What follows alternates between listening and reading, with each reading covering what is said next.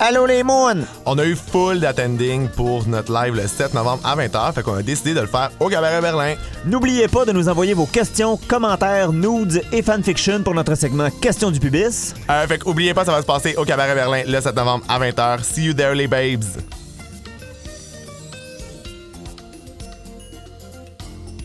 Allô les moons, c'est pas Charlie puis Jess à matin. Et non, on les a mis dans un petit coin. Aidez-nous! Aidez-nous, on veut sortir! Puis on vous a con- concocté un petit takeover trans qui, espérons-le, ne sera pas aussi précaire que nous. Donc, bonjour et bienvenue à Deux Fifs le matin, votre podcast coquin et votre seule et unique radio poubelle homosexuelle de gauche. Parlant de poubelle homosexuelle, je m'appelle Maxime Fadoul et je suis un petit sommeur de troubles transféministes, mais bienveillant.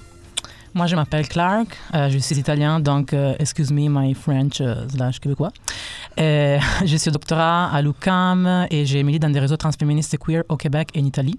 Et je suis gay. Merci de la précision, euh, Clark. Bienvenue. Comment qu'on va aujourd'hui?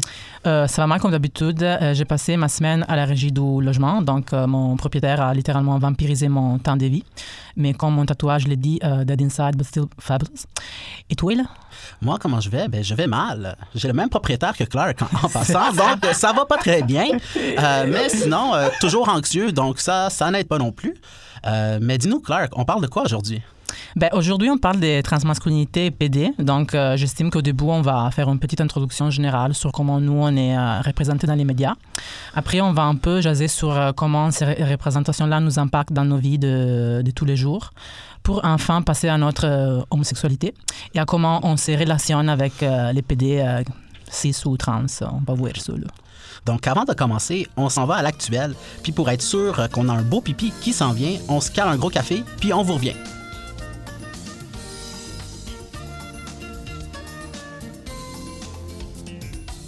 Bon, en fait, euh, on revient de l'actuel, mais on n'a pas vraiment réussi. Ben, on n'a pas réussi à pisser, en fait, parce que dès qu'ils ont su qu'on est trans et euh, PD, ils ne savaient pas trop comment nous gérer, donc ils nous ont pas testé.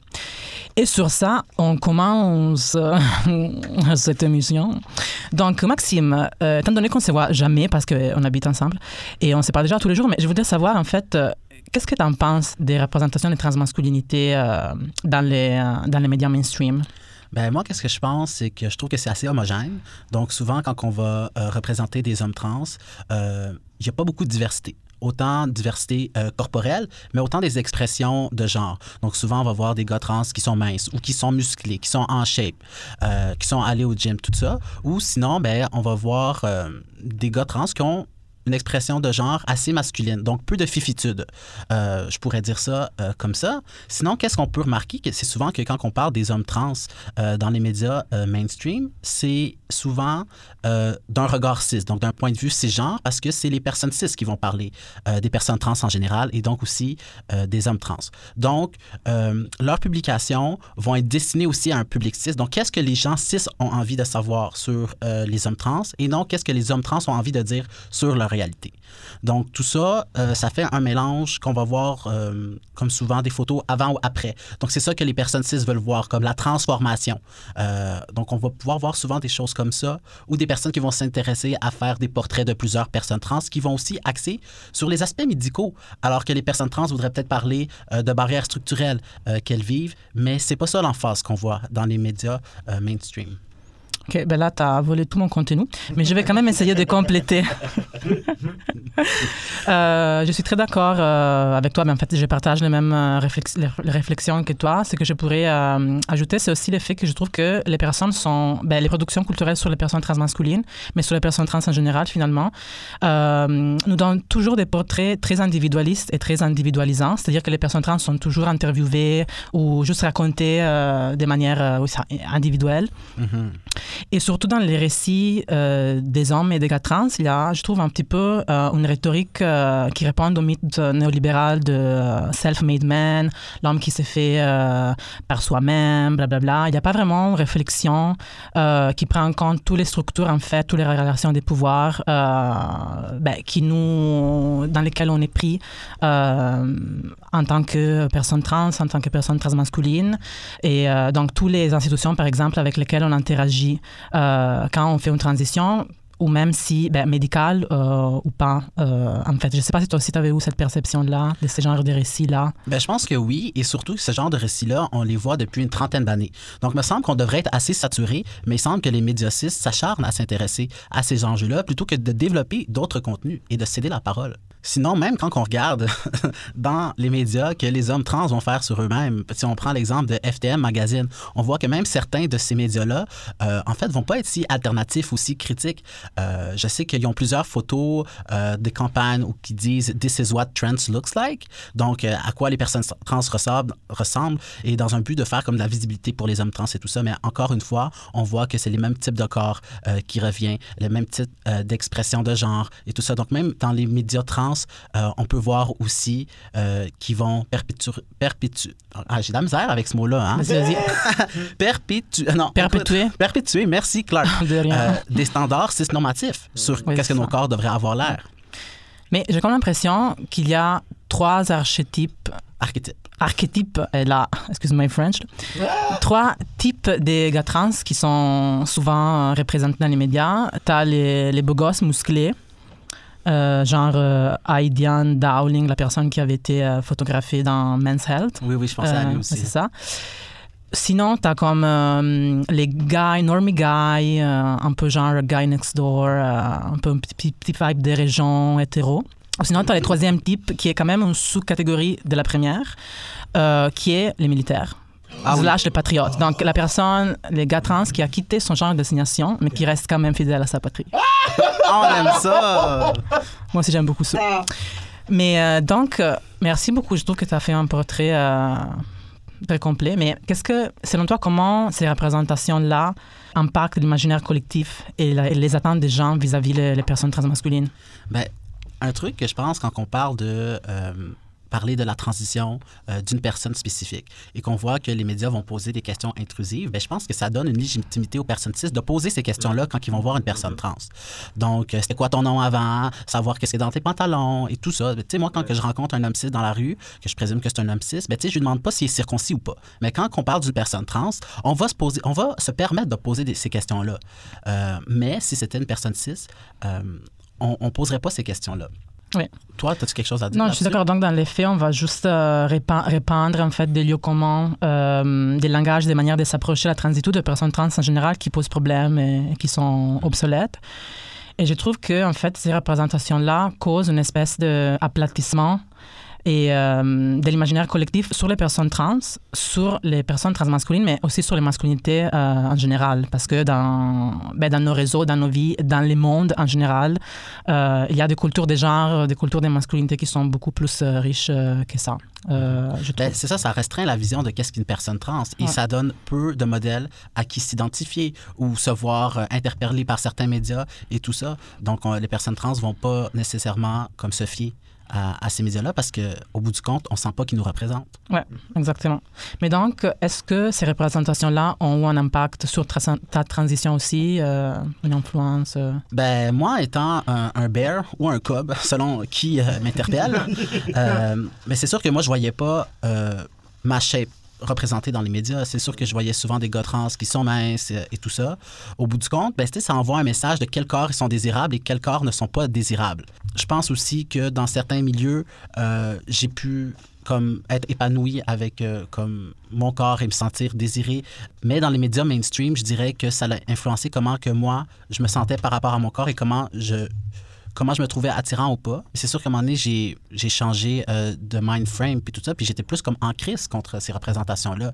Puis je trouvais que mon corps était aussi beau, il devrait pouvoir être portrayé euh, dans les médias. Moi, j'ai une expérience un peu différente de la tienne, je pense, parce que au début, ben, quand j'ai commencé à m'affirmer en tant que personne trans, euh, même si j'avais accès à plusieurs types de représentations, j'avais accès à plusieurs types de ressources et aussi de, des récits d'autres personnes trans, j'ai quand même ressenti une espèce de pression à performer, à incorporer un certain type de masculinité trans. Donc, j'ai ressenti une pression à prendre des hormones, à intégrer des outils comme, je sais pas, des, gilets compressifs ou des binders pour euh, aplatir ma poitrine, choses comme ça, qui répondaient nécess- pas nécessairement, en fait, à mes désirs, mais comme tout le monde autour de moi les faisait ou semblait démon- démontrer ce type de désir-là. Euh, au début, moi aussi, je me questionnais beaucoup. J'étais, bah, peut-être qu'en fait, euh, moi aussi, j'ai envie de ça.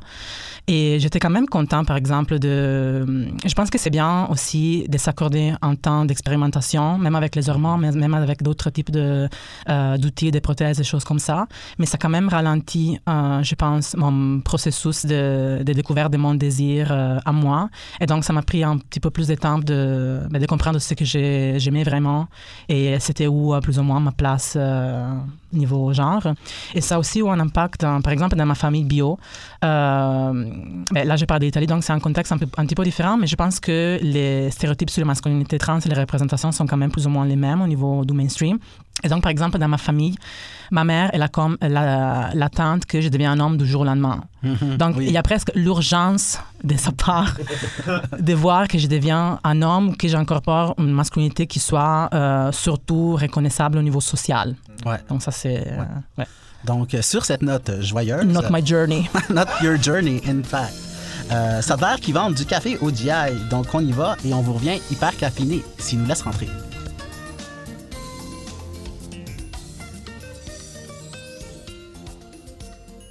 Ok, Là, on revient tout juste du G.I. Joe. En fait, euh, c'est moi la personne qui est rentrée en première pour chercher le café, mais apparemment, j'avais pas assez de moustaches et j'avais des boobs, donc euh, on n'a pas pu euh, boire du café. Désolé, Maxime, d'ailleurs. Écoute, c'est pas grave, Clark, mais par solidarité, euh, ça valait de soi que j'allais pas rentrer. Pas non plus, là. Et sur ça, est-ce qu'on parle de nos sexualities? Sexualities. Toi, là, euh, t'es quoi, là? Moi, là, je suis queer. Oh my God! Mais oui, ben c'est ça. Je pense que, ben pas que je pense, hein, je suis une personne euh, queer, autant euh, niveau politique que pour mon orientation sexuelle, j'utilise les deux termes. Euh, sinon, quand que je vais être avec des personnes qui savent pas euh, trop ça veut dire quoi queer et que ça me tente pas euh, d'expliquer, je vais souvent dire que je suis une personne bisexuelle, pour aller plus simple. Moi, j'utiliserai- j'utiliserai le terme homo flexible pour me décrire. Oh my God.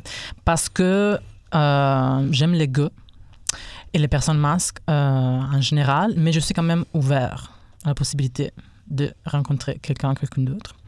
Et sinon, dans ma langue maternelle, en italien, j'utiliserai les mots euh, froccio, qui est euh, à la base un insulte qui a été réapproprié par les euh, minorités sexuelles euh, et des genres, et qui est maintenant un terme parapluie qui regroupe des genres et des sexualités dissidentes. Mhm. Toi aussi, tu les connais, je sais. Oui, je sais. Euh, oui, je connais. Ouais. Excusez-moi.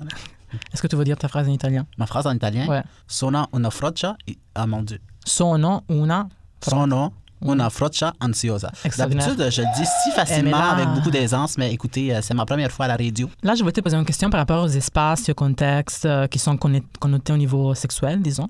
Je voulais savoir si tu remarques des différences entre les espaces lesbiens, les espaces gays, les espaces queer, s'il y a des espaces ou des contextes qui te mettent plus à l'aise. euh. Mais c'est sûr qu'une des plus grosses différences que je veux voir, euh, c'est en termes de financement. Euh, donc, on voit que les espaces gays sont souvent plus financés que Ouais. les espaces euh, Gwyn, par exemple, ou les espaces queer. Donc, il y a une pérennité de ces lieux-là. Il y a des lieux physiques où que les gens peuvent aller se rassembler. Euh, avant, il y avait le drugstore ou le Royal Phoenix, mais bon, ces lieux-là euh, ont disparu euh, en raison du financement. déficitaire, en fait, il manquait de financement. Donc, on voit qu'il y a la difficulté pour ces lieux-là de, main- de maintenir leurs activités. Ouais, ouais, ouais. Est-ce que tu penses la même chose ou tu... euh, Oui, je pense absolument la même chose. Je pense que c'est hum, très éclatant à Montréal, surtout comment les espaces lesbiens ont été complètement effacés de, de la Mhm. carte. Mais j'ai remarqué aussi que la- dans les dernières années, il y a des, des collectifs qui sont créés comme le collectif Taking What We Need, euh, qui sont ben, des collectifs, euh, comment dire, euh, auto, euh, autogérés par des, euh, surtout des femmes euh, trans, ben, des femmes trans, qui ont euh, réussi à recréer tout un euh, dynamisme euh, culturel autour de la culture daïque, et pas forcément Ouais. d'un point de vue cis, parce que c'est donc c'est des daïques, euh, des, des femmes Puis trans. leur party fonctionne très bien. Oui, on voit beaucoup de personnes y aller. J'adore. Ouais. J'adore ça. Et euh, moi, mon expérience par rapport au lieu, au contexte, est peut-être, un, je sais pas, un peu différent. Moi, d'habitude, j'ai, j'aime bien co-construire de- des réseaux qui sont basés plutôt sur des, ben, sur des affinités plutôt que sur l'identité de genre ou l'orientation sexuelle. Et donc, d'habitude, j'aime bien comme traverser des contextes, je sais pas, féministes, euh, où il y a des personnes qui me ressemblent, mais pas forcément parce que c'est des autres personnes euh, trans, euh, mais on a comme des affinités sur plusieurs plans, Ouais, au plan politique. au plan politique et tout ça. Je me sens pas très bien dans les espaces gays d'habitude, ou dans les espaces entre hommes en général, ben, parce que mon expression de genre fait en sorte que je suis pas vraiment reconnue comme personne homosexuelle.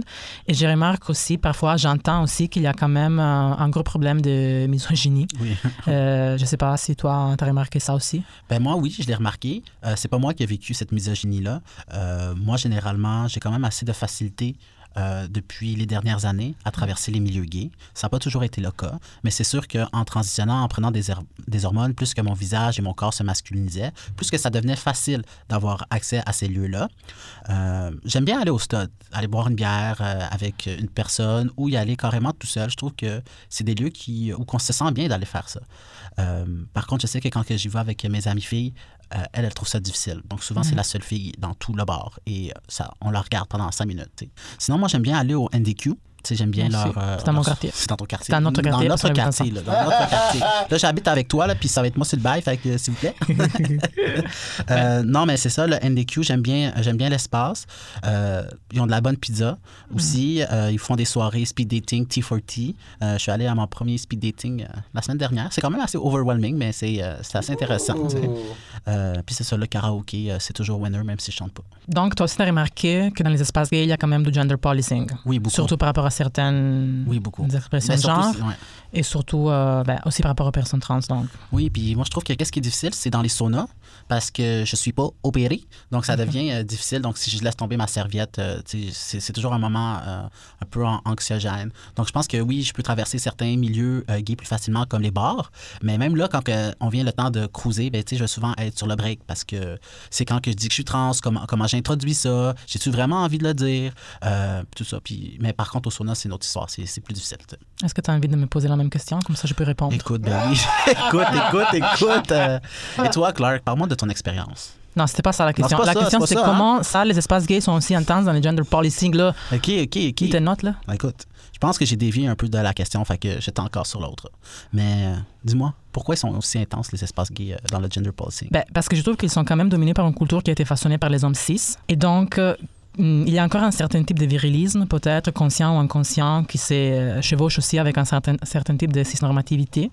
Je trouve que, par exemple, dans les contextes euh, transféministes et queer, on a quand même fait un gros travail culturel pour d'essentialiser et délier les notions de, sexe, de genre, des races, euh, et aussi délier les genres des organes génitaux. Je suis pas sûre que dans les espaces gays, ils ont fait ça. En fait, ils n'ont pas fait ça. Je trouve que c'est une culture qui est encore très centrée sur la génitalité. Ouais, les vagins, c'est dégueulasse. Et voilà, c'est dégueulasse.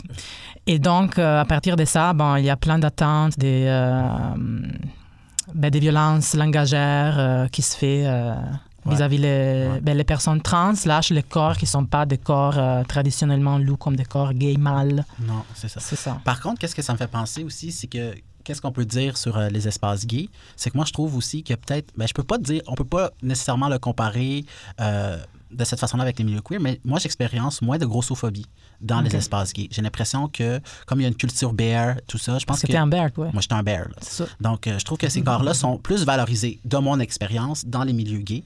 Euh, je trouve que dans les milieux queer, il y a beaucoup de grossophobie sournoise, très cachée, euh, que le monde se ressemble, tout ça, Ouais. et qu'on va Tous des posers, là. toutes des poseuses, là, c'est ça.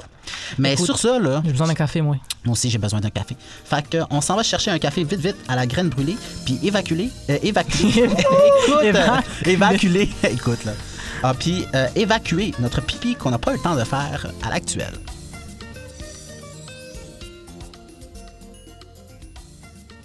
Ok, donc là, on revient de la graine brûlée. J'ai eu un peu de mal à pisser à cause du stroboscope euh, qu'ils ont dans les toilettes. Pas beaucoup de chance aujourd'hui avec la pisse. Non, non, non. Et sur ça, on commence la dernière partie de ce podcast. Maxime, là on parle euh, de euh, cruising euh, entre tapettes euh, Si c'est trans, là. très important. Mais avant ça, c'est quoi selon toi les présomptions des hommes gays cis sur les hommes trans? C'est tout des bottoms. la première présomption, c'est que c'est ça, c'est qu'on est des bottoms. Puis c'est pas parce que j'ai un trou de plus que toi que je peux pas topper. OK. Toi, Clark, c'est quoi les présomptions que tu trouves qu'il y a euh, envers les hommes trans euh, de la part des hommes gays? Ben moi, j'ai arrêté de coucher avec les hommes gays depuis quelques années, en fait. Je suis T4T. Un chaser, là. transma. Je suis un Chaser. chaser. Un trans propre, euh, lover, là. Ouais, ouais, ouais. Donc, si tu as envie de, de nous dire plus euh, sur ça, vas-y, Ben, je pense aussi qu'il y a une présomption sur les termes qu'on va utiliser pour parler de nos organes génitaux ou de notre corps en général. Donc, on va souvent, exemple sur Grindr, euh, me parler de mon vagin. Mais on m'a pas demandé si c'est ça le terme que j'utilisais, donc on présume. Pourtant, il y a une panoplie de termes que les gars trans vont utiliser comme dick clit, bonus hole. Mais là, tu demandes beaucoup, hole. Maxime. Tu demandes Écoute, beaucoup. là, à un moment donné, il faut se mettre à jour. Il faut se mettre à jour. Je suis d'accord avec toi, là. Beaucoup de rattrapage culturel pour euh, les tapettes 6. Donc, Man pussy Ah. aussi. man poussé. Ben, man pussy, euh, c'est un autre alternatif. Ah. Certaines personnes vont utiliser ce terme-là. Donc, euh, il faut demander. Demandons comment les gens veulent qu'on appelle leurs organes génitaux. OK. Mais sinon, moi, je voudrais savoir euh, ton ancienne expérience là, sur Grindr. Euh, tu veux-tu nous parler de qu'est-ce que les hommes cis te faisaient vivre? Ben, pour moi, Grindr, c'était vraiment no posy vibes at all. C'est-à-dire que je me sentais pas désirée par les personnes qui étaient sur Grindr. Et il y avait des personnes qui me contactaient parfois, qui me posaient des questions un peu à la con, comme qu'est-ce que ça signifie transmasculin, blablabla. Et c'est on était toujours dans des dynamiques de crew, ben, même pas de cruise comme ça en fait. Donc euh, à un moment donné, je me suis juste demandé qu'est-ce que j'ai fait ici? I don't belong here. Et donc, parce que c'est ça, il y avait la dimension du désir qui s'est perdue complètement. Enfin, je ne savais pas pourquoi j'étais sur Grindr. Je me sentais pas désirable. Je désirais pas les personnes qui me parlaient. Et euh, je trouvais pas ça validant. Et aussi, euh, in the end, I don't need validation from random cis gay men. Et donc, j'ai juste quitté. Et là, ma vie a complètement changé. Ben, moi, j'étais encore sur Grindr. Euh, puis je pourrais te dire que j'ai un peu la même expérience que toi, euh, qu'on va me demander ça va être quoi, euh, ça veut dire quoi être un homme trans, ou euh, tu sais les gens vont pas comprendre c'est quoi la différence entre un homme trans et une femme trans. Donc souvent on ne savait pas classique. j'étais trans de quel bord. Ça ça m'est souvent arrivé et même une fois ça m'est arrivé pendant un rapport sexuel que la personne posée- se demandait pourquoi j'avais des cicatrices euh, sur mon chest. Donc ça c'était assez malaisant. Pourtant c'était une belle baise, mais bon euh, c'était quand même un bon j'ai décidé de laisser ça aller. J'étais quand même euh, au Saguenay euh, chez quelqu'un puis euh, genre c'est lui qui était venu me chercher euh, à mon Airbnb. Fait que euh, j'ai resté là. Mais c'était assez agréable quand même. Sinon, il y a beaucoup de turn-off sur Grindr. Donc, quand on m'écrit et que la chose qu'on me dit, c'est T'as encore ta plotte? Ben moi, ça me tente pas de, te répondre. ça me tente pas de te répondre, là. Écoute, mais j'en ai, d'autres de même, là. Euh, hey, t'es opéré? Puis là, je réponds pas. Euh, allô? Donc, tu sais, c'est comme, ben, Chris, euh, je te dois rien, je te dois rien. Et souvent, c'est que les gens me demandaient de leur raconter mon parcours. Hey, je suis là pour cruiser, je suis pas là pour t'éduquer, ça me tente pas. Puis, tu sais, c'est comme, tu sais, c'est que tu me demandes du travail, là. Ouais. De genre prendre le temps de te parler de, comme, de ma transition du début jusqu'à jusqu'à aujourd'hui, tu sais. Euh, C'est un peu intense. Ou sinon, how did you become trans? Et qu'est-ce que j'ai dit? Magic. Mais I woke up like this, I hein. woke up like this. J'ai beaucoup d'histoires euh, comme ça, tu sais. Alors, Ouais. Sinon, se faire insulter quand tu dis non ou que tu n'es pas intéressé. Donc, c'est un peu, euh, je trouve ça vraiment euh, bizarre comme dynamique. Et tu sais, je me dis qu'une chance que j'ai pas continué à te parler ou que j'ai pas décidé de, de te voir avant que quelque chose arrive parce que ça, ça, dit, ça dit quand même beaucoup sur la personne. Si un simple non ou de dire je suis pas intéressé et là, tu reçois euh, un- une montagne d'insultes, ben c'est pas sexy. Puis en fait, En tout cas, t'es beaucoup résilient. je suis beaucoup résilient. Merci, Maxime. Je pense pas trouver l'amour sur Grindr, mais on sait pas. On Ouais. sait pas. Moi, j'ai gardé juste euh, OkCupid comme app de rencontre. Puis même là, je l'utilise pas en ce moment parce que euh, je sors avec un joli garçon qui s'appelle trans.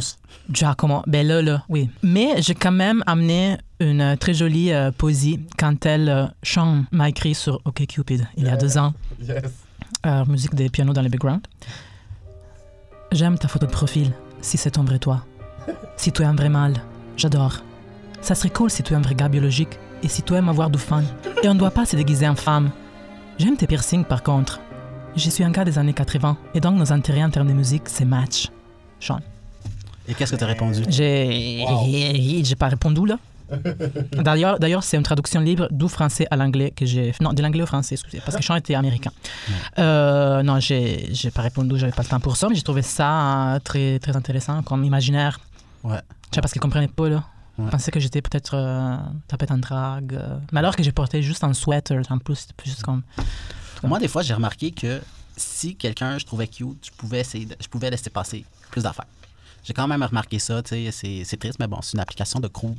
J'ai quand même aussi remarqué que quand moi j'écrivais avec des gens, il n'y avait pas beaucoup de chances qu'on se rencontre, mais quand que les gens m'écrivaient, là, j'avais plus de chances de rencontrer des gens. Fait que donc, moi, je me suis demandé pourquoi ça arrivait pas que je rencontrais des gens alors que c'est moi qui ai amorcé la, la discussion. Donc, ça m'arrive euh, ça m'arrive assez souvent. Donc, quand moi, j'amorce la discussion, j'ai pas de retour ou que ça va nulle part. Mais quand c'est le contraire, ben, c'est ça. Moi, j'ai quand même pris la chance d'aller sur un Grander Date il y a trois ans. Euh, ben, le gars était déjà lourd. Ben, était lourd parce qu'après m'avoir posé deux, trois questions symboliques, il a commencé à parler et là, il n'arrêtait plus. Donc, moi, j'ai commencé à dissocier, à penser, je sais pas, aux chèvres qui courent euh, dans les montagnes en Italie. Puis, à un moment donné, j'ai entendu qu'il. Après une heure et demie qu'on était euh, dans les bars, il m'a mégenré parce que je pense qu'il avait commencé à boire. Ben, il, bou- il a bu, donc il a, euh, tu vois, il a perdu un peu les contrôles. Et là, il m'a mégenré.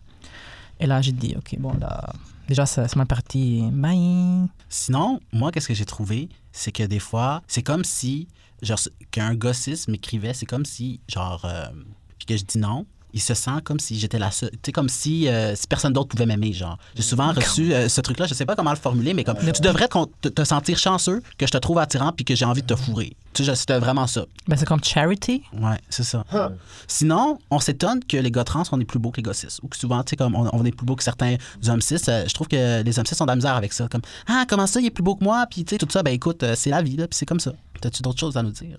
Euh, non, ben, je voulais juste dire que ben, on a parlé beaucoup de gacis dans cette émission, mais il faut pas, ben, il faut pas oublier que il y a aussi de, ben, l'homosexualité, c'est pas juste entre personnes euh, cis ou entre euh, gars trans et gars cis, mais aussi entre gars trans. Il y a pas mal, pas mal de choses qui se passent là. Puis que les gars trans euh, sont lourds aussi. Ben ouais, c'est Sont lourds aussi. Moi, les, je, je les aime plus quand même. Mais bon, Mais je pense qu'on peut aller chercher notre petit dernier café de la Oui, journée parce c'est qu'à un ça. moment donné, euh, il faut bien finir la soirée. c'est ça là. Le matin, Ben ça, le matin. Ok, on y va. on y va.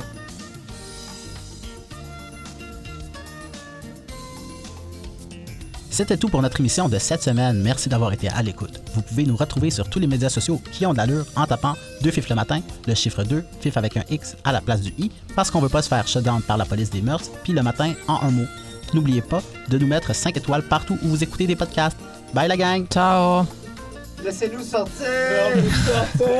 Bye les moons! Non, partez pas! Laissez-nous sortir! Laissez-nous partir!